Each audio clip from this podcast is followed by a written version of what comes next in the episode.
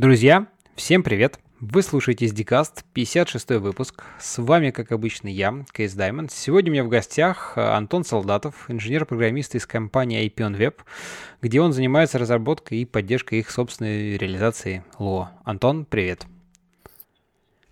А, ну, по традиции, расскажи чуть больше про себя, как давно и чем ты занимаешься. А, ну, в IT я с 2005 года, и долгое время, но при этом долгое время я занимался такой, не, такими необычными вещами, как а, разработка инструментов для а, обеспечения качества технических переводов. Потому что по первому образованию я лингвист, вот, и лет восемь я трудился вот в индустрии, индустрии локали, локализации – в какой-то момент решил сменить сферу деятельности, и вот последние три года я занимаюсь работой в компании Pion Web, работал над разными проектами, и, в принципе, наша компания занимается тем, что предлагает, предлагает решение а, в области РТБ, реал-тайм бидинга, это торговля рекламой в реальном времени. И, собственно говоря, я сначала работал занимал, работал на проекте, который непосредственно а, реализует вот эту идею в том или ином виде торговли рекламой mm-hmm. в реальном времени, а потом перешел в другой отдел, где стал заниматься разработкой нашей собственной реализации языка Lua, который в свою очередь мы используем для скриптования бизнес-логики. Э, наших платформ, которые мы строим для наших клиентов. Угу. Слушай, но, знаешь, даже интересно, вначале ты говоришь, что у тебя лингвистическое образование, то есть, э, ну, а как ты от него вот вообще в программирование это попал? Потому что я так понимаю, или это как-то связано все же было? То есть лингвистическое именно в каком, в каком контексте? А это шло как-то все параллельно. Я в школе учился в физмат-классе, но и параллельно изучался, занимался просто изучением иностранных языков. Угу. А после чего поступил а, в МГУ на филологический факультет и ничего не предвещало беды.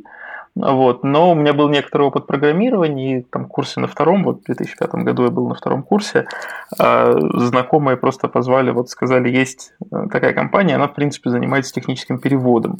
Ну а если ты умеешь программировать, это будет вообще здорово, потому что у них есть всякие задачи по автоматизации.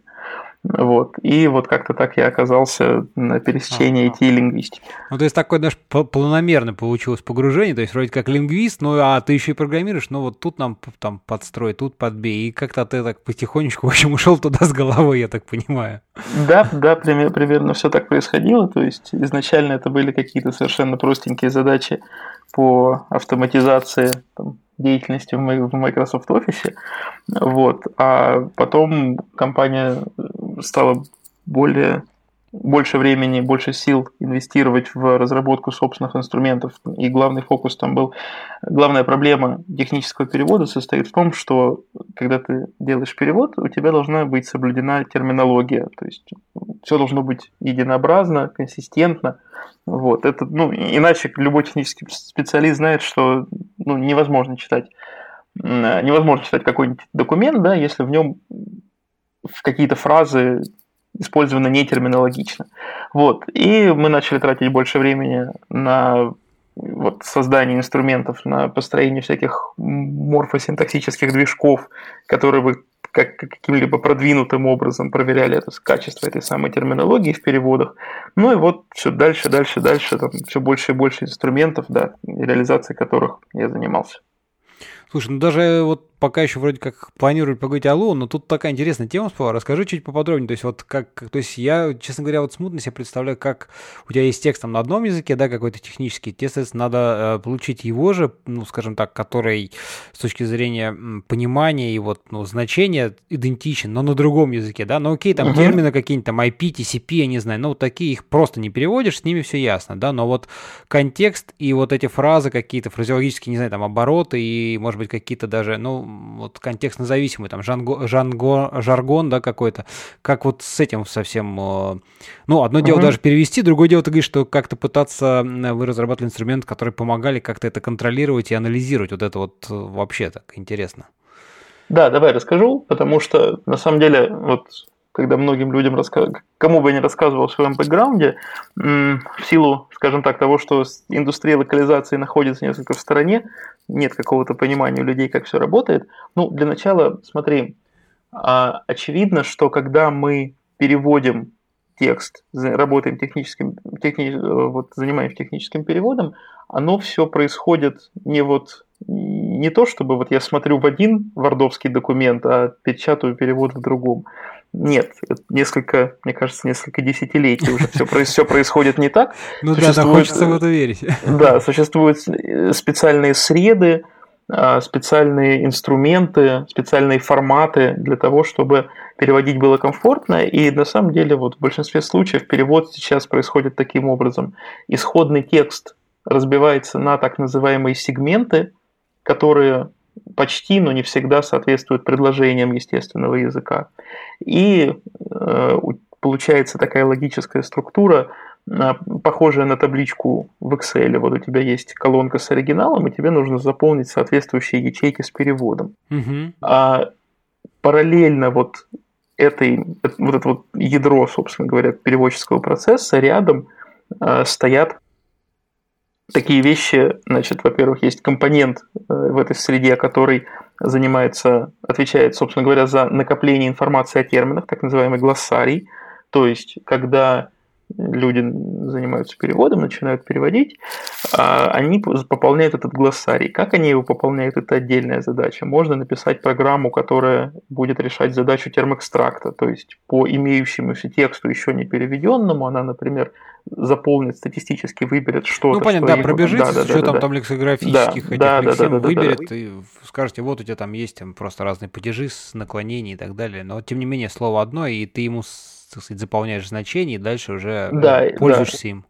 Да. Не просто слово, да, но может даже фраза, которая там с точки зрения программы с высокой вероятностью является терминологичной относительно данного текста. Uh-huh, Глоссарий может заполняться вручную, вот в процессе перевода человек переводит, а, ну и так далее, да. И вот, вот этот компонент, который обеспечивает нам накопление знаний о терминах. А есть компонент, который называется, называется Translation Memory, э, TM, это память всех переведенных сегментов. Он нужен, это, это компонент нужен для того, что когда мы получаем новый текст, а, если у нас есть предложения уже в некотором смысле похожие на уже переведенные, то мы можем экономить ресурсы и время на перевод этого текста, просто подставляя готовые кусочки текста из нашей памяти переводов. Угу, угу, понятно, да. Это вот то, что предшествовало э, машинному переводу, как мы его знаем сейчас, да, то есть пока у нас не было хорошего машинного перевода, у нас были вот эти вот большие памяти переводов, э, и мы таким образом вот немножко читили, да, и подставляли с каким-то коэффициентом похожести э, переводы из уже имеющихся из уже когда-то переведенных текстов. Ага. Вот. И, соответственно, вот у тебя наш, как идет работа над проектом, э, и чем богаче у тебя глоссарий, и чем богаче у тебя память переводов, тем лучше и быстрее у тебя вот получается переводить дальше. Вот. А, ну и отдельно там может быть компонент стоять машинного перевода, который как-то тоже, там, допустим, мы интегрировали, что-то по API подключили, перевели, потом редактор это все дочитал. Вот. И вот это вот весь комбайн, он так вот интегрирован, все, все там крутится вместе. Вот. И а, в процессе у тебя есть тоже классический процесс перевода, это, собственно, перевод, редактура, корректура, и есть э, этап, который вот в нашей компании мы называли QA, Quality Assurance, э, называться он может от компании к компании по-разному, смысл один и тот же, что вот мы решаем проверить качество перевода. Это может быть либо между редактурой и корректурой, там, либо между переводом и редактурой, тут тоже все, э, все вариативно. Но факт в том, что мы э, берем и наш переведенный текст э, сравниваем с теми терминами, что у нас есть в глоссарии. И вот тут нам важно минимизировать, вот в частности для таких языков, как русский, нам важно минимизировать прежде всего количество эм, ложных срабатываний, потому что в глоссарии термин естественно, заносить там в именительном падеже единственного числа, угу. а в тексте он может встречаться в разных формах, и мы должны понимать, что вот формы терминов в тексте это то же самое, что лежит у нас в глоссарии. Вот для этого в систему, с системой глоссариев взаимодействует такой скрытый компонент, который как раз и отвечает за вот это вот склонение, спряжение, построение форм. Вот. И главная его ценность в том, что вот этот вот конечный отчет, который поступает, например, редактору, отчет о качестве терминов, да, он содержит как можно меньше ложных вот false positives, так, таких ошибок, вот, и подсвечивает только те случаи, когда реально, например, в оригинале э, есть какой-то термин, а в переводе его нет, соответствующего ему переводного термина нет. Вот. И вот, но алгоритм простой, но скажем так, сложности, тонкости заключаются в том, что его нужно уметь обобщать на произвольные языковые пары, потому что изначально там бизнес агентство может быть связано только с переводом с английского на русский, потом могут приходить произвольные пары. В разных языках есть немножко различные, естественно, грамматические свойства у разных категорий ну да, слов, конечно, ну и так ага. далее. Вот, вот вкратце про то, как происходит технический перевод, какие там есть компоненты и про то, куда встраивается проверка качества перевода. Да, хороший экскурс, слушай, неожиданно.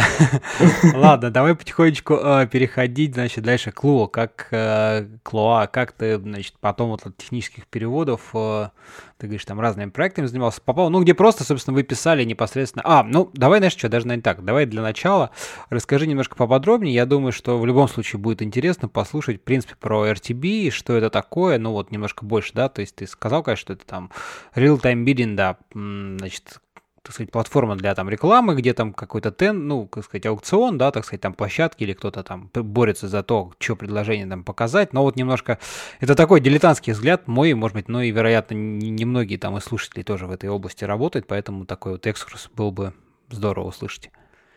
Да, конечно.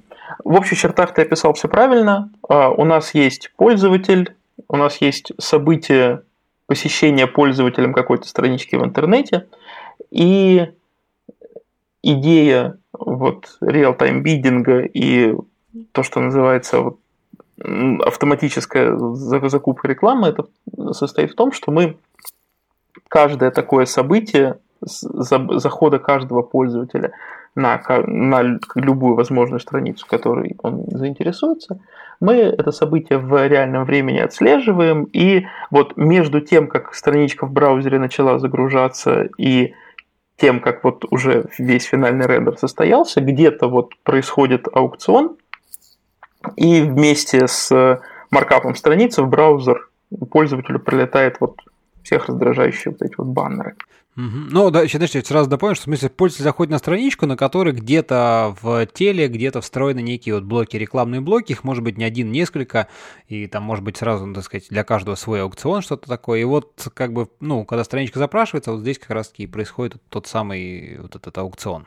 Да, когда страничка запрашивается, а, когда страничка обычно, значит, а, сама экосистема, она такая очень сильно, скажем так, ступенчатая, и сам аукцион, вот у нас есть пользователь, у нас есть э, сайт, на который он заходит. А, как правило, сайт э, приходит, э, входит в входит, пожалуй, ну такое более-менее хорошее слово, в более крупную сущность, э, э, вступает вот партнерские отношения с более крупной сущностью, которая называется э, SSP, Supply Side Platform. Это некий агрегатор э, предложений по монетизации трафика. И вот как раз э, SSP от имени данного сайта, на который пришел данный пользователь, устраивает аукцион, э, в котором, в свою очередь, участвуют э, противоположная сторона покупающая, это DSP, э, Demand Side Platform, э, который, в свою очередь, объединяют, агрегируют несколько, ну, например, для простоты рекламодателей. То есть, э, вот как э, с одной стороны, с одного конца у нас сайты входят в, в SSP, да, с другой стороны рекламодатели в DSP. А вот SSP и DSP это уже те сущности, которые непосредственно занимаются вот аукционом. SSP выставляет вот конкретно события захода данного пользователя на данный сайт на аукцион. А DSP и в аукционе участвует несколько DSP, естественно. Uh-huh. Это было, было бы неплохо. Каждая DSP э, смотрит, насколько ей интересно это предложение. Если предложение интересно, кому, какой именно как, какому из рекламодателей это предложение было бы интереснее всего, и в итоге все заканчивается ставкой, там, ну или там, несколькими ставками, протокол позволяет. Ча чаще всего использующийся протокол OpenRTB позволяет тут вариации какие-то. В результате все ставки отгружаются обратно в SSP, который проводит между собой аукцион, а, и, наконец-таки, выявляет победителя, и вот этот вот победивший рекламный блок, для простоты мы говорим об одном рекламном блоке, ну, он, да. Угу. разметка, вот эта рекламная, собственно, разметка баннера, видео, чего угодно, сейчас уже появились там другие форматы, они вот это вот, а, вот, вот этот рекламный код уже рендерится в браузере. Вот происходит событие, которое называется impression, показ рекламы. А, там, и вот небольшая копеечка перетекает от рекламодателя к владельцу сайта. А, попутно вот там DSP, SSP, если есть прочие участники, а, они снимают свою комиссию. Вот.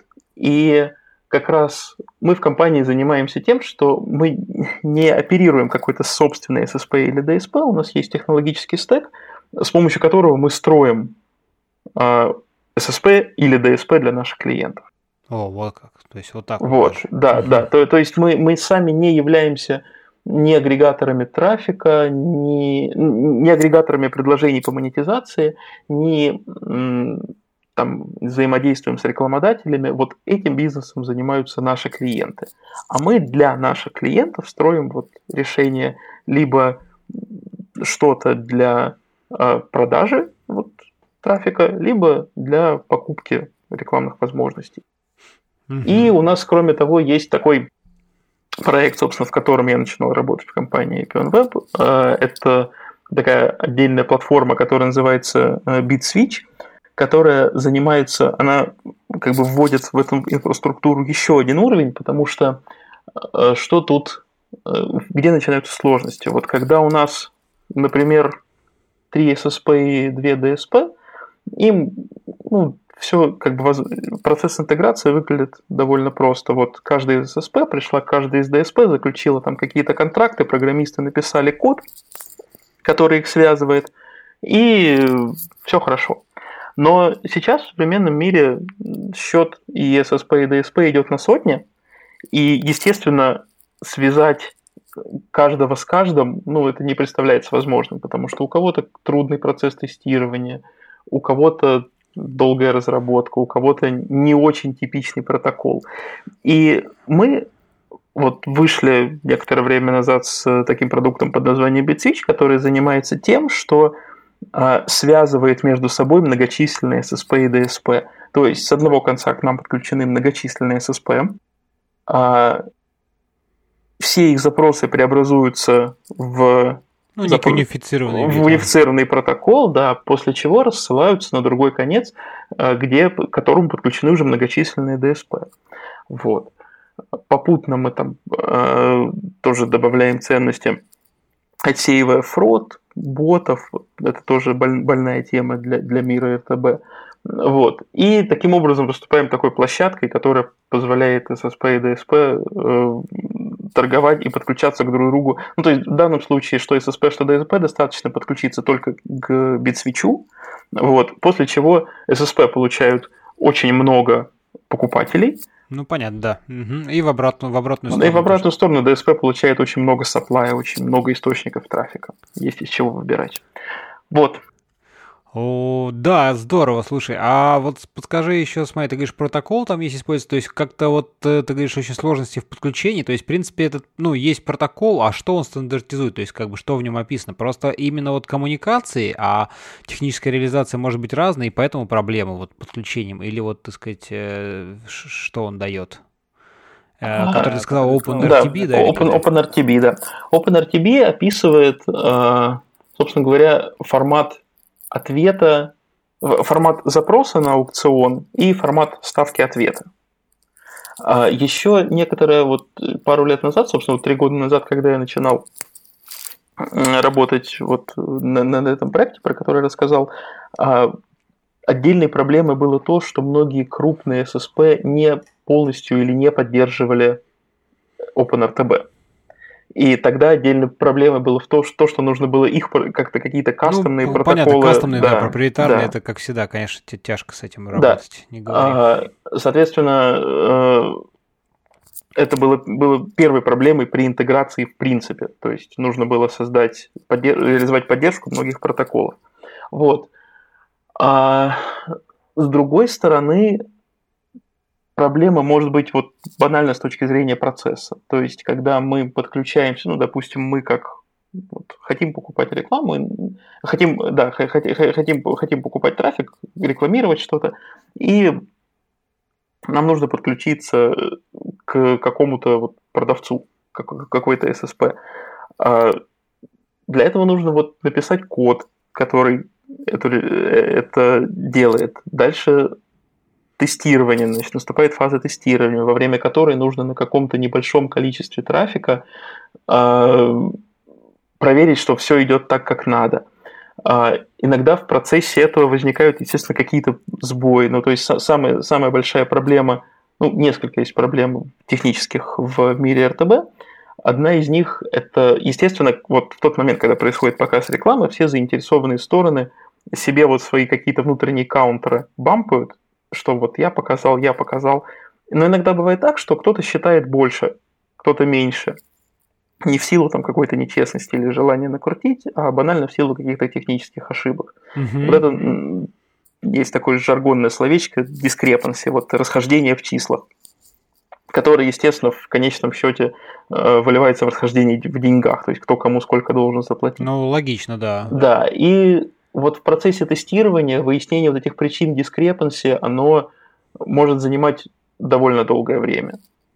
И если мы помножим вот все это время, которое э, на, на, на количество потенциально интересных нам вот коннекшенов, партнеров, которыми мы как э, DSP хотим подключиться, то может получиться ну, довольно такой трудоемкий процесс в силу вот этих возможных вот таких не шероховатости, да, про, про которые я сказал. Вот. И процесс может растянуться, ну, там, на пару месяцев запросто. А нам хочется вот уже рекламировать, не знаю, у нас какая-нибудь сезонная рекламная кампания, вот если мы там через неделю не запустимся, ох, там будет плохо, и какой-то рекламный бюджет сгорит. Вот. А вот такого плана проблемы могут быть при интеграции. Это даже несмотря на то, что сам протокол OpenRTB, он специфицирует, как должен выглядеть э, request, запрос на аукцион, как должен выглядеть ответ и прочее, прочее. Слушай, а там он построен, в принципе, это что-то типа REST, то есть это просто HTTP-шные запросы друг к другу, или это как-то TCP-шный, ну что есть, как вот, э, если так чуть-чуть ближе на технические, uh-huh. все-таки хочется же real-time, то есть там какой-нибудь HTTP, но опять там на какие-то накладные расходы, либо как, то есть до какой степени он это все специфицирует? Или он именно вот абстрагируется и только на логическом уровне формат запроса, формат ответа? Как-то... Он указывает на то, что он, он специфицирует э, HTTP в качестве транспорта, Угу. Все же в качестве, ага. да, в качестве а, формата передачи вот, э, сообщений нет какой-то не точно, не помню точно текст спецификации, э, сказано, по-моему, что, вот, по крайней мере, до недавних версий было сказано, что предвар... предпочтительный вариант это JSON, но, возможно, например, протобаф. О, как. Ага. В, в, качестве, в качестве э, вот, ну, формата для... Там, ага, форматом, но сериализация, скажем да, так. Да, но, но, но, но здесь каких-то таких ограничений жестких точно нет. И основная часть а, вот спецификации на этот протокол, она просто описывает логическую структуру этих ну, понятно, сообщений, да. угу, угу. которыми обмениваются участники. Ну и, собственно, весь workflow, кто кому какой запрос шлет, что он ожидает в ответ, какие дальнейшие да, вот да, вся логика, да, что да, называется. Да, да, да. Угу. Ясно. Слушай, ну тут мы так плавненько как раз-таки подходим а, к тому, то есть в чё, где, в чё, где здесь сложность, так сказать, и почему вы, а, в какое место у вас, а, где вы используете Lua, потому что вот как раз, мне кажется, оно то очень, очень вот все к, к этому мы так потихонечку прям как раз а, подходит. Расскажи. Да, конечно. Как, как я уже сказал, мы занимаемся тем, что вот строим эти самые SSP и DSP на основе того технологического стека, который у нас есть. И там много есть всего, вот все модные нынче словечки про вот big data, машинное обучение и прочее, прочее, но вот в сердце этого всего бьется значит, сервер приложений, а, который занимается, это HTTP сервер, который занимается, собственно говоря, приемом а, запросов, посылкой каких-то дополнительных запросов в какие-то источники по, для, для, для того, чтобы там, определить, там, какие данные нам, нам, нам пришли, там, там сходить, получить информацию о пользователе дополнительно, если она у нас есть, и так далее, и так далее, и э, отдачи ответа. Ну, в случае, например, если мы говорим о сферической DSP, принимаем запрос от SSP, что-то с ним делаем, проверяем, делаем, у нас есть какая-то бизнес-логика, которая что-то с этим запросом делает – и в результате это дело трансформируется в ответ, ну, который может быть либо нет, мне этот request не интересен, либо да, интересен, вот, вот ставка, ставка вот, вот реклама. Да. И вот, собственно, вся эта бизнес-логика, она-то и скриптуется на Lua. То есть э, вот Lua это то, что склеивает вместе разные части нашего, разные компоненты э, технологического стека и вот до конца выстраивает вот весь весь весь э, workflow, который задается бизнесом для реализации данного конкретного проекта. Слушай, а расскажи немножко, ну просто вот интересно, какого рода, так сказать, вот эта бизнес-логика? Ну то есть в моем понимании, ну да, пришел запрос, соответственно, я там, ладно, надо слать в базу данных, понять, условно говоря, кто вообще заинтересован в этой площадке или там, ну кому мне слать э, запросы на ставку, да, там со ставками. А, дальше ты там отправляешь там одной, двум, трем, десяти, значит, этим реклама, рекламным площадкам, ну, как они там называются. Типа, ребята, вот пришел запрос, кто из вас кому что это надо. А какого еще рода, что вот, что, что там еще в бизнес-логике такого? Ну, примерно, просто чтобы хоть как-то как бы представить, что там может быть. Примерно основные стадии следующие. В принципе, там вот, э, ну, в принципе, там все там довольно просто, да. Сначала мы действительно принимаем запрос, производим какую-то его базовую валидацию по там правила могут быть от какие-то там какие-то формальные, например, вот протокол нам говорит, что такие-то и такие-то поля должны быть при таких таких-то условиях заполнены, да, мы, мы это проверяем. Угу. До каких-то, я не знаю, если у клиента есть какие-то специфические требования, ну, например, мы же можем рекламу просить, э, мы, мы, же, мы же можем э, монетизировать сайты, а можем монетизировать приложения. И вот, например, наш клиент не готов покупать трафик из приложений в принципе. А, ну понятно, вы на основе, так сказать, заголовков еще, то есть вообще на самой прям стадии, по идее, можете Да, мы, да мы, мы, мы говорим, что вот, извините, пришел запрос из приложения, режем. Угу. А, дальше есть такой большой а, блок проверок, который называется таргетинги. То есть это вот то, что, вот как ты говоришь, отвечает нам на вопрос, интересен, интересна ли нам данная площадка. Тут просто может быть дело в том, что очень много критериев. Географические, э, временные, там, демографические, какие угодно. И, соответственно, нам нужно добиться того, чтобы по на каждый ответ мы получили там вопрос там, с каких-то сайтов, да, мы должны получить. Э, э, на каждый этот вопрос мы получили ответ «да», вот этот запрос проходит такой, такой, такой, такой таргетинг, тогда он вот попадает дальше. Конвейер сдвигается, смотрим дальше. Дальше у нас есть то, что, э, пожалуй, является вот существенным таким ноу-хау нашего технологического стека. У нас есть различные а, модели, которые определяют а, в реал-тайме определяют вероятность, например, на самом деле, в общем случае они определяют вероятность чего угодно. Ну, например, они могут определять вероятность того, что будет показана э, реклама для данного пользователя с данного браузера в данное время и так далее и тому подобное. И мы этим можем пользоваться для того, чтобы какие-то заведомо проигрышные запросы не обрабатывать, не тратить время, а просто сказать как можно раньше, нет, извините, нам это не интересно.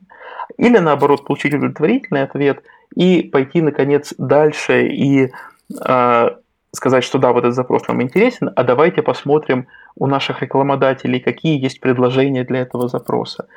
Дальше нам нужно выбрать э, потенциальных кандидатов, которые из рекламодателей, которые могут показать рекламу, и провести среди них некоторый внутренний аукцион, чтобы уже из их предложений выбрать оптимальное для, э, для данной ССП относительно данного, запро- данного запроса, и уже вот это вот послать в качестве ответа, в качестве, в качестве нашей ставки. В качестве ставки. А, слушай, а что значит оптимальный? То есть это как бы не просто максимально, кто больше предложит, либо же тут все же какие-то еще, то есть э, ты вот говоришь оптимальный. Я почему думал, что просто так, кто больше хочет, ну, предлагает, вот это наша максимальная ставка, отправляем ее и дальше пусть там уже, значит, решает ССП.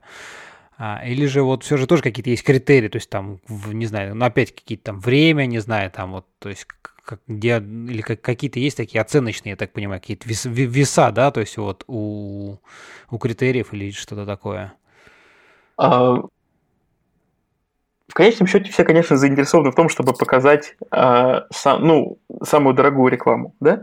Но, но, но могут быть разные, разные нюансы. Например, а, у нас есть а, такой параметр, как а, не знаю, как сказать по-русски, назовем это отсечка по частоте. Например, у нас есть какой-то, какая-то дорогая реклама, которую мы не должны показывать слишком часто, чтобы не надоесть, не надоесть пользователю. И, допустим, эту рекламу уже показали, а можем показать ее только э, один раз в день. И когда нам приходит второй запрос, еще один реквест, еще один аукцион, на который такая реклама могла бы быть показана, да, мы ее в силу вот этой вот осечки по частоте уже не покажем, а выберем, например, более дешевую. И это приведет к тому, что мы, например, там один раз покажем дорогую рекламу, а остальные 10 раз покажем вот более дешевую. То есть там есть разные, вот тут есть разные стратегии. Э, не всегда, не всегда все сводится именно вот просто выбираем самую дорогую, потому что самую дорогую может не получиться показать в силу разных причин. Ну, либо ты ее будешь постоянно показывать, и она в итоге народ скажет, да. слушай, что-то мы столько денег вливаем, а где отдача, где отдача? Да, тут же есть еще действительно, вот помимо всего этого прочего, да, помимо всего того, что мы говорили, есть такой момент, как бюджет и а, плавность его расходования. То есть, действительно, да, стоило, стоило об этом сказать раньше, потому что, собственно говоря, вот наша рекламная кампания длится от и до, например, с первого числа месяца до последнего, и на, э, на это время нам выделен какой-то фиксированный бюджет, который мы не можем позволить себе открутить за, там, за, за, за первый день. Смысла не будет. Ну да, логично. Угу. Поэтому э, оптимально вот в данном конкретном случае это означает, что не просто вот глупо выбираем, в лоб наивно выбираем самый дорогой, а вот смотрим, да, за таргетингом, за бюджетами, да, за, за, за какими-то вероятностями, да, за статистикой. Только вот тогда, э, если вот все все сходится, мы что показываем. Ну, понятно, то есть вот, и вот это вот как раз-таки все у вас скриптуется на Lua, да, соответственно, вот эта вся, вся, вся вот эта обработка вот этого всего принятия решений, ну, так сказать, что, куда да. слазить и все такое. Угу. Да, вот весь decisioning, он как раз и, и скриптуется на Lua,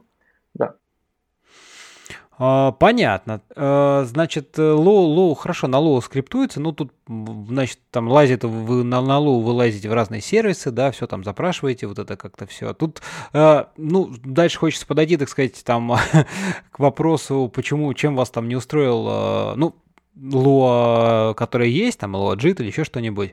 Но давай вначале немножко расскажи, вот что у вас за стек, ну, имеется в виду технологически, то есть это там Nginx, ну, скорее всего, да, если ты говоришь апплики, или что-то свое вообще, то есть вот, ну, просто чтобы немножко понимать э, такую техническую составляющую вот в этих ваших э, решений вашей платформы. Да, конечно. А у нас что-то свое вообще, у нас собственный сервер приложений, написанный на плюсах, а, и в него встроена как раз реализация Lua, написанная, а, собственно, сама реализация, которая у нас есть, она была изначально форкнута от LuaJIT, соответственно, там язык реализации C и сама виртуальная машина написана на ассемблере. Ну да. Угу. А, вот, собственно, наш... Поэтому у нас наш технологический стек такой, то есть кастомный application сервер на C++, вот, плюс встроенная в него в, в виде библиотеки, э, написанная на C реализация Lua. Понятно. Так, ну, про сишную, так сказать, э, часть мы, наверное, говорить особо не будем. Понятно, да, так сказать, ваша там заточенная какая-то быстрая, оптимизированная, все хорошо. А, расскажи, э, ну вот как бы сейчас там все знают, там наверняка слышали там такой проект, как OpenRest, Loadjit, да, там Юджин Янг из Cloudflare, и откуда он там. А, мне кажется, довольно так активно его популяризует, ну и вообще, в принципе, большую работу проделывает, но это ладно. А чем вам не подошел... Э, вы вначале, вы же не сразу написали свою реализацию, да? Наверняка вы вначале использовали просто LuaJIT, соответственно, насколько я понимаю. А, вот расскажи, чем он вам не подошел, так сказать, где вы там уперлись, что решили даже форкнуть и что-то свое начать делать? Угу. Ну, посмотри, тут история была такая. Когда-то очень давно, я думаю, что там э, счет пойдет там 9-10 лет назад, как мне рассказывали. Мы даже некоторое время использовали ванильный интерпретатор, вот то, что делают в Рио-де-Жанейро, собственно, создатели языка Луа. То есть даже какой-нибудь там, это 10 лет назад, наверное, что там, 5.1, наверное, все же, да, вообще, то есть был, или что еще тогда? То есть не 5.2, не 5.3 точно, наверное. Не 5.2, не 5.3 точно, да. А потом в какой-то момент, когда обнаружили LuaJIT, тогда еще версии там, 1x, стали использовать его, собственно, ради производительности. Ну, конечно. И большую часть времени мы использовали LuaJIT, а о своей реализации мы задумались, наверное, сейчас году в 2015. А вот почему. Наши проекты росли, и наша инфраструктура постепенно мигрировала с 32-битных архитектур на 64-битные. И первое, с чем мы столкнулись, это вот знаменитое ограничение по памяти э, в Logitech, э, когда на 64-битном на 64-битной платформе приложение не может получить себе там больше одного или двух. Больше один, один или два, да, что-то такое. Да, тоже, да, да, да, гига, гига, гигабайт памяти.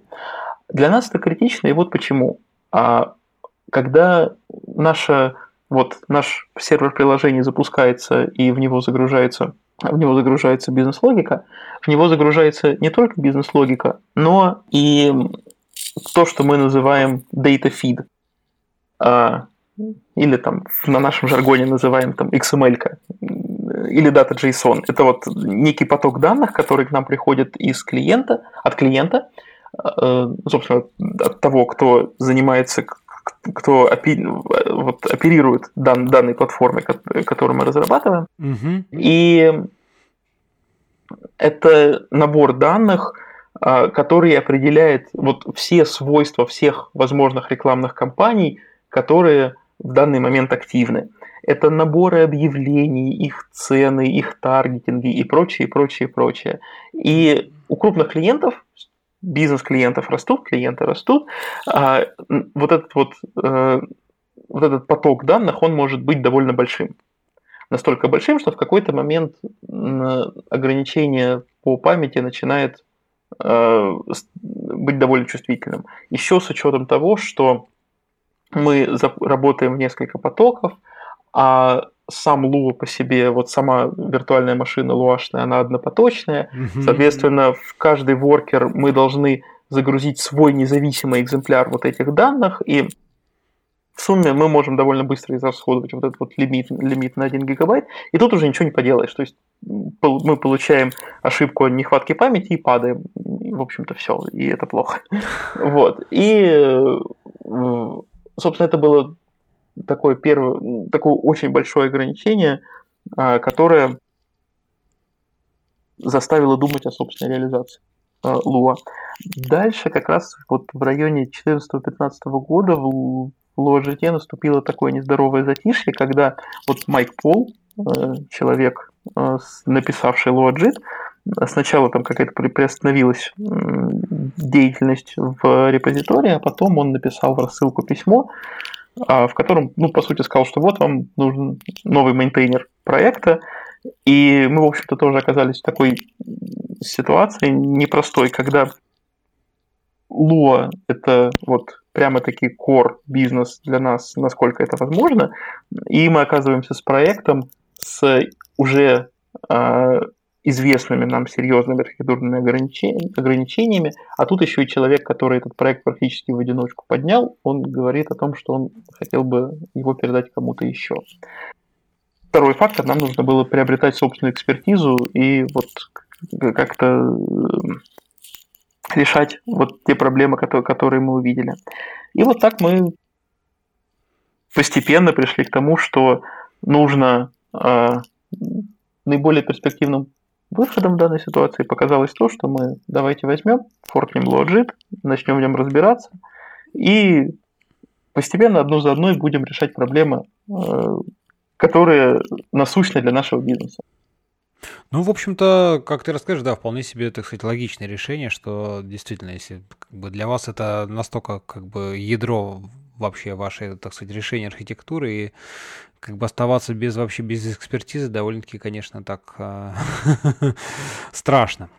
Ладно, и в общем, вот вы решили, значит, начали, форкнули, и, значит, ну, первое, первое, что я так понимаю, от чего вы избавились там, это, конечно же, так сказать, сняли ограничения по памяти. Да, мы сняли, мы, мы сняли ограничения по памяти. И таким образом, вот сейчас, э, ну, да, доби, добились того, что на 64-битных системах нам доступна вот вся та виртуальная память, которая располагает любое другое приложение, запущенное на 64-битной системе. Угу. Расскажи, что там еще вот вы, так сказать, ну, какие такие новшества ввели, и что вы там еще... Чем, что, так сказать, в чем отличие от ванильного луаджита там? Угу. Ну, а... Слушай, а еще скажи, ты, вы форкнули уже как бы 2x, соответственно, да, версию какую-то, или тогда еще это 1, да, был 1x? Нет, это было уже 2. 2, но... ну, как первые какие-то, соответственно, наверное. Да, да, но вот в второй версии сейчас есть а, 2.0, то, что считается... Ну, типа стабильный сейчас. Стабильный, типа, да. 2.05 там последний какой-то, да. Да, угу. и есть ветка 2.1, по-моему, пару недель было, было пару недель назад э, было письмо Майка о том, что то ли это очередная бета, там бета 5, то ли это чуть ли даже не релиз кандидат. Ну, то есть, но на тот момент, на, на, на момент форка 2.1 еще был бетой, и там было, были еще какие-то свои переделки, а в принципе у нас к тому моменту мы не, много лет уже работали на 2.0. То есть, вот, начав с версии 1, в какой-то момент мы успешно обновились на 2.0, Угу. Даже что-то там пачили для себя по мелочи. И форкнули мы, да, 2.0. Понятно, так, ну хорошо, значит, сняли в 2.0 ограничения по памяти. Что еще вы там такого ввели интересного новшества, из новшеств, расскажи для себя. Дальше мы сделали несколько вещей, которые, может быть, были бы не очень интересны широкому кругу потребителей Lua, но были стали очень интересны нам. А, вот первоначально все крутилось вокруг вот этого самого потока данных, о котором о котором я рассказал. Смотри, XML, какая... которая, ага. Да, да, да, XML, которая приходит от клиента и мапится в в память, и вот с, с, ней, с, ней, с ней тоже работает наш Lua А, тут все развивалось довольно интересно. А, в Lua, как известно, констант нет. А но при этом очевидно, что вот те значения, которые приходят нам вот из этого потока данных, из этого дата фида, а, они, в общем-то, логические константы. Они не меняются, то есть они, естественно, могут меняться клиентам. Например, у нас добавляется какая-то новая рекламная кампания – но для этого есть отдельный процесс, у клиента есть отдельный юзер-интерфейс, где он что-то там меняет. Ну, понятно, и, да, логично. Да, ага. после чего это вот вся эта XML перегенерится, отправляется нам, и вот в тот момент на протяжении всего того времени, пока мы работаем с ней, мы можем считать ее константой. И мы ввели такой, эм, такой такую новую концепцию, э, вот мы ее для себя называем силинг, вот как припечатывание. Э, мы берем и вот эти данные размещаем в памяти особым образом, делая их константными. Мы, грубо говоря, вот э, смотрим на все наши динамические объекты, которые у нас есть, и все те объекты, которые у нас помечены как константные, как такие запечатанные, они, грубо говоря, грубо говоря, у нас лежат там справа. А вот слева у нас лежит все то, э, что динамически генерится Lua кодом и что должно и, и что garbage коллектор должен обходить. Ну, то есть вы так, условно говоря, искусственно их выносите из вот, э, ну, скажем так, общего скопа вот этого э, всего рантайма. Ну, может быть, не совсем корректно так говорить, но имеется в виду, что чуть-чуть их отодвигаете в сторону, чтобы, во-первых, э, ГЦ, соответственно, меньше тратил времени, тем более ты говоришь, что если это большой объем данных, то это в любом случае его обход так или иначе занимает какое-то время, правильно же? Занимал бы, в смысле, если бы он э, участвовал в процессе каждый да, раз. Да, да, да, именно, именно так. То есть мы их откладываем в сторонку, и действительно объем этих данных, а, он сопоставим с объемом тех динамических данных, а, которые мы получаем на каждом запросе, а иногда и превышает э, эти, этот самый объем динамических данных. И поэтому все верно, мы э, тратит меньше времени на, на, на обход совершенно не нужно того, что никогда не нужно будет коллектить. И в качестве бонуса мы получаем такую интересную вещь. А, мы нашу платформу а, пропачили таким образом, что мы, естественно, следим за тем, чтобы эти данные а, действительно нельзя было изменить. То есть, таким образом мы предупреждаем возможность непреднамеренного изменения этих данных, угу. И, в принципе, помогаем вот нашим лоу-программистам, которые пишут бизнес-логику, потому что иной раз, когда какая-нибудь у тебя развесится структура данных, таблица в таблице в таблице и так далее, что-то куда-то сохранил по ссылке, одно нечаянное присваивание там какой-нибудь функции, и вот то, что нельзя трогать, да, то, что должно быть Ногу отрубило, да, ага. да, получ... вот, а это все еще помножается на многопоточность, и вдруг у тебя фонтан ошибок совершенно непонятно где, да, а таким образом мы, отложив все в сторонку и тщательно вот проверив все эти места платформы, где потенциально возможны изменения данных, и убедившись, что мы вот эти вот данные запечатанные не меняем, мы в качестве бонуса получили то, что они у нас еще реально вот редонли. Слушай, а, а, а наверное, еще тут э, вот интересно, то есть с точки зрения уже такой, там, ниже спуститься, наверное, там, ну, процессор, память тоже, они где-то там горящие лежат, и тоже, наверное, они как-то вы там, ну, оптимизируются с точки зрения доступа, наверное, тоже, нет? Есть что-то такое? Ну, так, какие-то мысли, вот, если чуть-чуть туда, уже глубже на уровень, там, не знаю, Э, доступа системные вызовы там, к памяти 5-10, оно же тоже, наверное, как-то там горячие э, трассы, вот это все оптимизация, есть что-то такое? Ну, или это немножко не про то, наверное, говорю. Трасса ну, про другое, да. Трасса немножко про другое, но не суть важно. А, каких-то каких-то вот какого-то прямого эффекта на э, какого-то позитивного влияния так скажем так, заметного глобально на уровне всего приложения, на уровне вот кэшей, на уровне TLB и вот прочее, прочее, нет, такого мы, насколько я помню, прямого, прямого эффекта не заметили. А, Какие-то локальные успехи, вот да, конечно, запросы стали обрабатываться быстрее, э, улучшились э, перцентили, то есть самые медленные запросы стали обрабатываться за меньшее количество времени и, так далее и тому подобное. То есть в целом это изменение помогло. А с точки зрения потребления памяти а, мы сделали там, другую вещь. А, мы еще добавили специальную опцию, которая позволяет вот эти запечатанные объекты вообще хранить в одном экземпляре э, на весь наш процесс. Вот, потому что, как я сказал, приложение у нас многопоточное, и в принципе э, нет смысла хранить э, ну, эти данные, да, да константы мультиплицированные да, по, по, по числу рабочих потоков. Вот, с точки зрения минимизации использования памяти в целом, мы сделали такую вещь, как тоже вынесли их, сделали, добавили возможность для тех, кому это надо, использовать их и, и, и хранить, хранить эти данные только в одном экземпляре. Вот. А из того, что еще мы сделали, мы вот довольно существенно перепахали а, инфраструктуру а, LoadJet. В LoadJet, вот в 2.0 э, профилировщика в принципе нет, в 2.1 есть профилировщик, мы написали собственный профилировщик э, уровня, вот уровня платформы. Э, мы переделали в... Есть такой инструмент отладки в LoadGT, он называется, пожалуй, не знаю, может он никак не называется, мы его называем дамперы. Это в тот момент, когда включается трассирующий компилятор, он выдает некоторую текстовую информацию, а, о том, собственно, эта текстовая информация рассказывает нам, как происходит трассировка, как происходит запись байт-кодов э, в AR, как происходит генерация машинного кода, где компилятор спотыкается и так далее и тому подобное.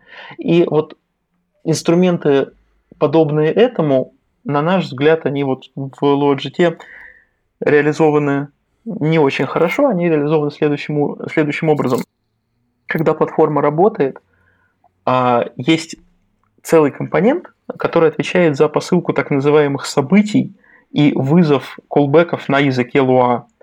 И можно в теории э, можно написать свой а, луашный скрипт, который вот эти события будет обрабатывать. На самом деле это кажется довольно красивой идеей, на самом деле это не очень удобно, и вот почему.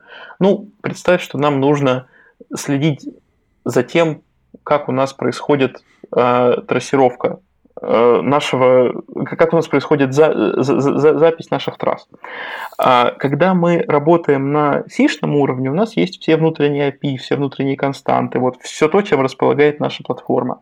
Угу. Как только мы выскакиваем на уровень Lua и просто хотим обработать вот события о том, что мы записали очередной байт-код, никакой внутренней информации у нас нет. И если посмотреть на Э, исходный код этих самых дамперов, исходный Lua код вот в LuaGT, то это какие-то простыни э, Lua кода с магическими константами, которые очень трудно поддерживать, которые очень трудно как-то развивать, а самое главное, с нашей точки зрения, это очень неудобно эксплуатировать.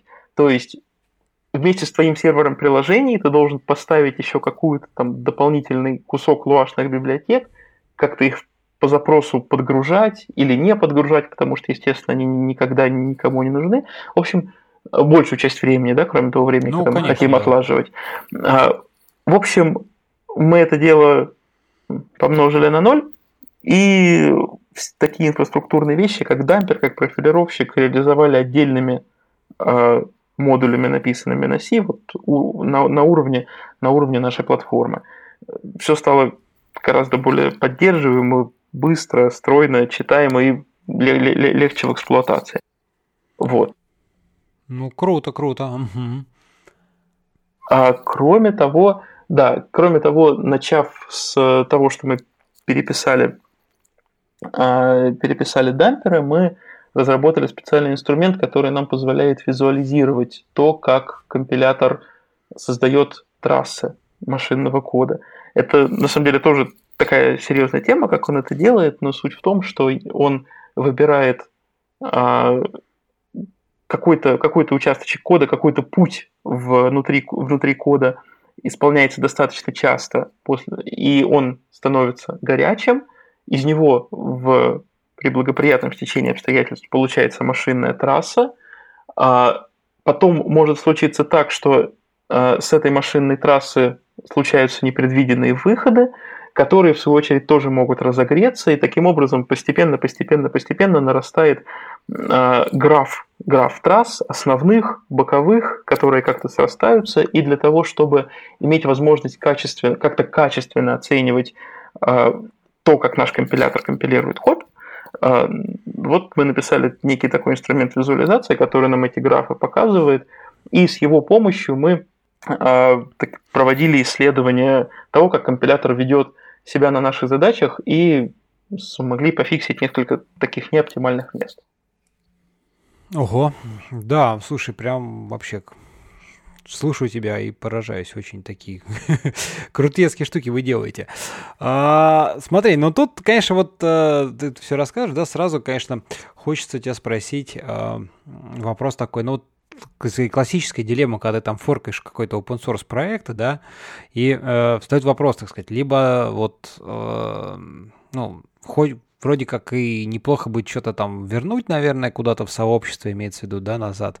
И нужно ли оно там вообще, и вот стоит ли, так сказать, э, либо вот, э, ну, то есть какие-то такие мысли начинаются, да, тут интересно вот как бы ваша, ваша точка зрения, то есть вы как бы форкнули, и в принципе в open source этого нет или есть? Этого в open source нету, угу. и официальная позиция компании пока, такова, что вот пока мы не планируем это все дело э, open source. А, а это связано с чем? Просто потому что вот, э, ну, вы так считаете, что, в принципе, э, то, что вы сделали, это довольно-таки вот специфичные вещи, которые, ну, в первую очередь, там, вам нужны, понятное дело, но, возможно, не очень сильно нужны широкой публике, а в случае open source, так сказать, придется тратить время на, ну, все же какую-то поддержку, так сказать, да, там, наверное, ну, тратить какие-то ресурсы, и это сейчас просто как бы не нужно, и поэтому вот вы сконцентрировались именно, так сказать, на своей такой, скажем так, ну, бизнес-процессах своих внутренних. Я даже не уверен, что знаю все резоны нашего руководства. Ну да, веро- вероятно, но просто хоть какие-то просто а, интересно всегда, когда вот так происходит, так сказать, кто-то там прям вот, да, надо обязательно там вернуть, поэтому интересно ваше немножко так в вашу точку зрения. Но если не знаешь, то давай не будем, конечно. Скажем так, вот э, пол, полностью, э, чтобы не соврать, э, я лучше скажу, что я до конца всех, всех резонов не знаю. Ну, это так. Ну, ясно, да. Ладно, хорошо. А, пойдем дальше. Расскажи, знаешь, интересно, ну вот как бы, да, написали вы, но наверняка же вы же хотели оставить полную совместимость, наверное, так сказать, по слоаджитам, да, я имею в виду, ну, тем, что есть. А расскажи, как вот вы когда все это добавляли, там все тестирование, да, процесс тестирования вашего вот нового форка, там, решения а, на совместимость и просто, так сказать, там, юнит-тесты, вот а, как все это вы запускали, ведь там тоже наверняка были какие-то интересные подводные камни. Да, там было несколько подводных камней. А самый большой подводный камень это отсутствие, изначальное отсутствие тестов для LoadJet как для продукта. Ну. Это, это, известная история. А, эти тесты в open source появились а, не сразу.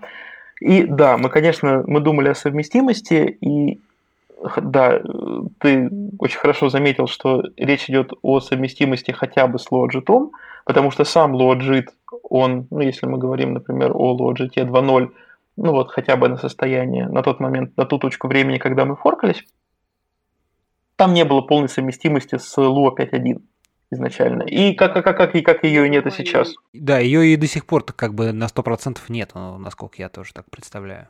Да, поэтому э, вот наш бейзлайн был в том, чтобы не потерять хотя бы совместимость с LoJet.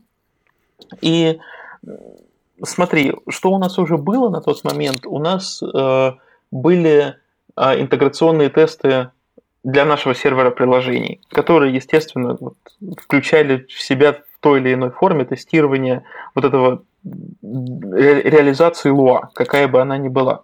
Ну да. Угу. Естественно, мы хотели спуститься на уровень ниже и тестировать непосредственно нашу реализацию. И первый такой масштабный проект, который мы реализовали, а, разработчики Lua предоставляют Э, набор тестов. При этом они подчеркивают, что эти тесты существуют исключительно для а, тестирования их реализации, собственно, референсной реализации Lua. Но за неимением лучшего мы взяли их и просто эти тесты подключили, интегрировали в наш toolchain, в наш build chain. Uh-huh. И добились того, добились того, что эти тесты все э, стали э, проходить. Ну, то есть каков, каков тут был алгоритм. А, идеальный план был такой, что вот мы а, берем эту, этот набор тестов в неизменном виде, а, запускаем, находим какие-то баги, фиксим их, и вот следующая итерация, следующая ну, итерация. добиваемся, чтобы да, просто добив... он становится да. зелененький и довольны и счастливы все. В реальности, к сожалению, пришлось вот этот набор тестов подточить. Как раз в силу того, что этот набор тестов тестирует прежде всего референсный интерпретатор, соответственно, там есть какие-то штуки, которые вот implementation dependent, а, но так или иначе мы аккуратненько вот э, от, закомментировали все эти специфические места, задокументировали их насколько возможно, а в остальном добились того, что наша реализация проходила все эти тесты без падений. Mm-hmm. Mm-hmm. А, Дальше в какой-то момент Майк Пол опубликовал э, свои тесты. Э, тот, тот набор скриптов, который он использовал для тестирования э, собственной реализации. Мы взяли и этот набор тоже и положили рядышком вот с уже имеющимися официальными тестами от разработчиков Lua из, из Рио-де-Жанейро. И вот таким образом у нас появился, появился еще, э, еще один набор тестов. Параллельно, естественно, пока мы э, разбирались э, с нашей реализацией, что-то писали, где-то обнаружили какие-то новые баги, мы потихонечку писали и пишем постоянно собственные тесты. Mm-hmm. При этом, конечно, ну то есть тут подходов может быть несколько, да. Идеально, конечно, было бы такое, что вот у нас, ну, скажем так, вот у нас есть наш код на C, а вот у нас есть, например, юнит-тесты на C вот этого низкого уровня.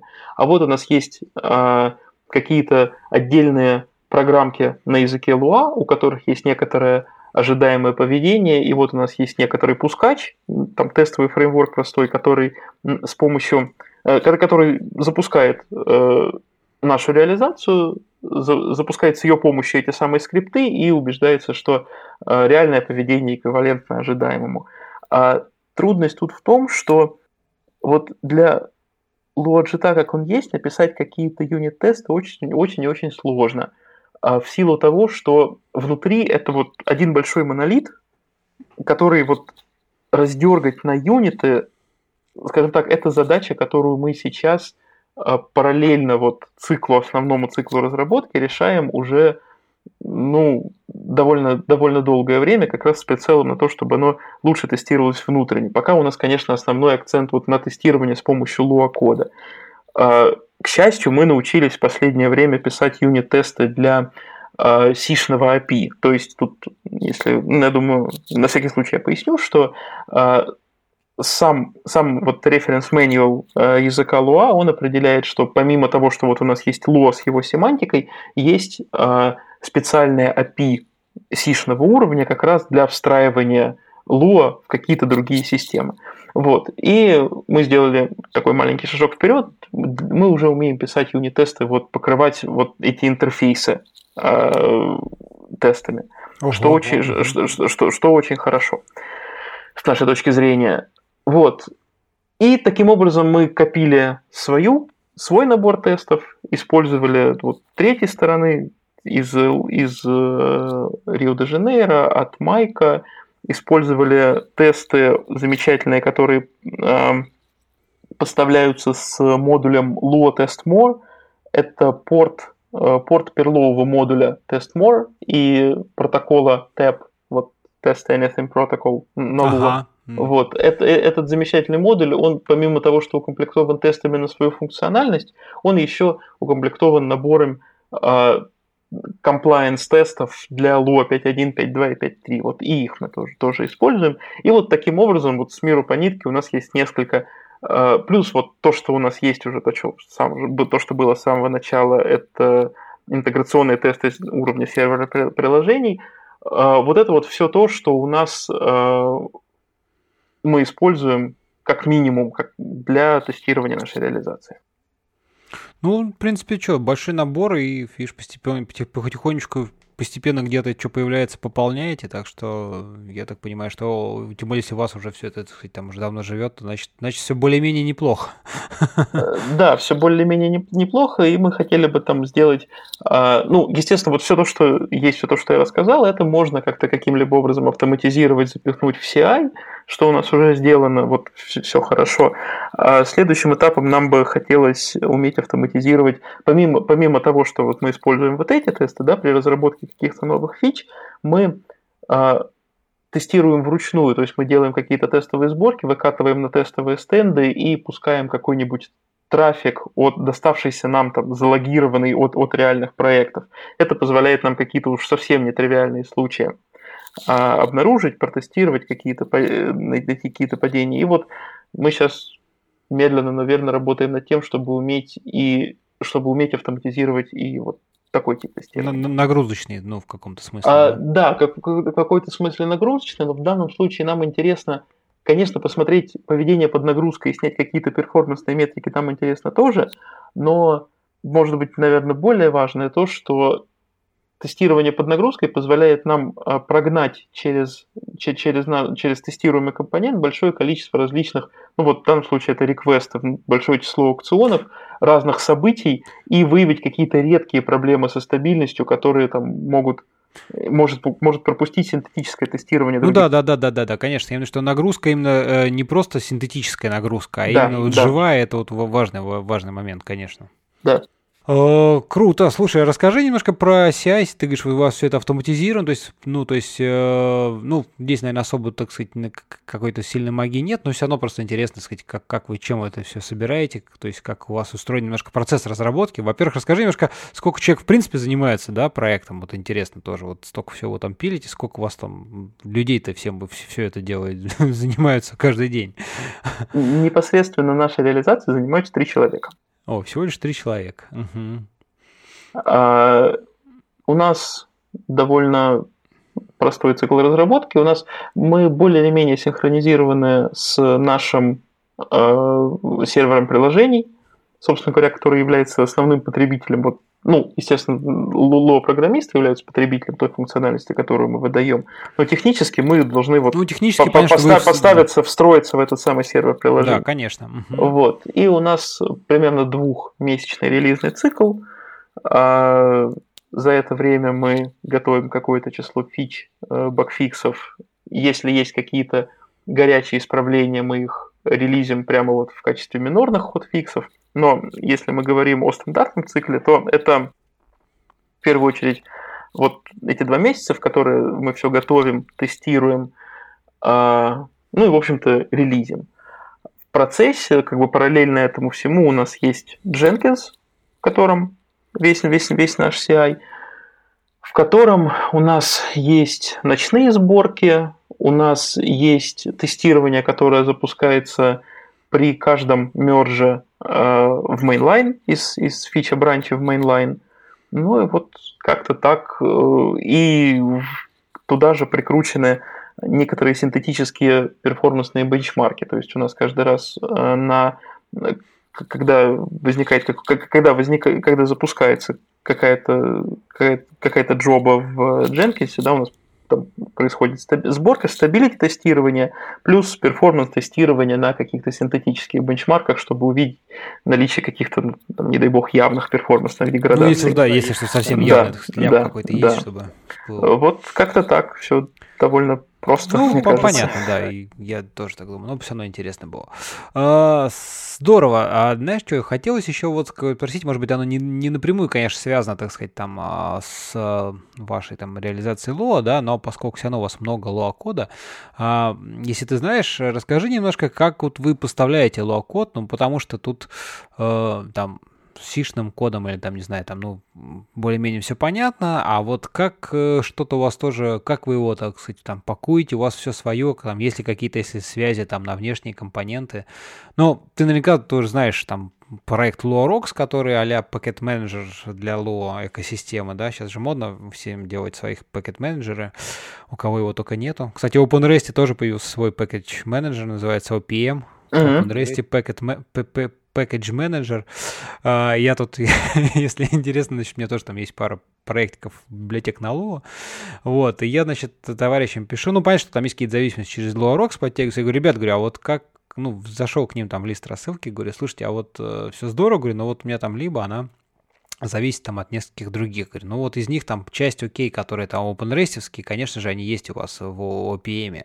А тех, которых нету, как быть? Ну, собственно, один товарищ какой-то там из таких явных активистов говорит, ну, говорит, да, говорит, мир несовершенен, поэтому, говорит, даже не знаю, что тебе сказать.